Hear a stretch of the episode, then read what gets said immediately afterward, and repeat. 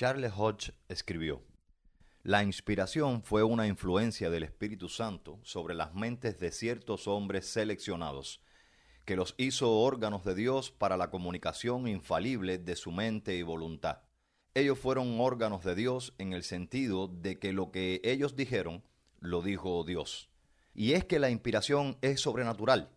Es el hecho de Dios producir y presentar su revelación a través de estos escritores.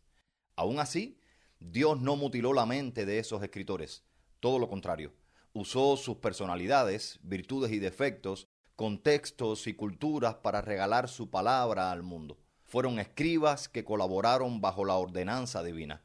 Por eso la Biblia es inspirada.